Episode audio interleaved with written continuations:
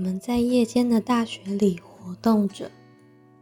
有个传说是，如果在大一入学的某个时段没有送走学界的鬼魂，他就会一直跟着你，并且让你离开人世。所谓的抓交替。而我非常非常害怕鬼。和同伴一起行动的时候，突然校园一阵混乱，在宽大的水泥楼梯间奔跑，想回到宿舍里。有男生和他的母亲在后面怒斥，就像在玩一个很多人的鬼抓人，只是人很密集。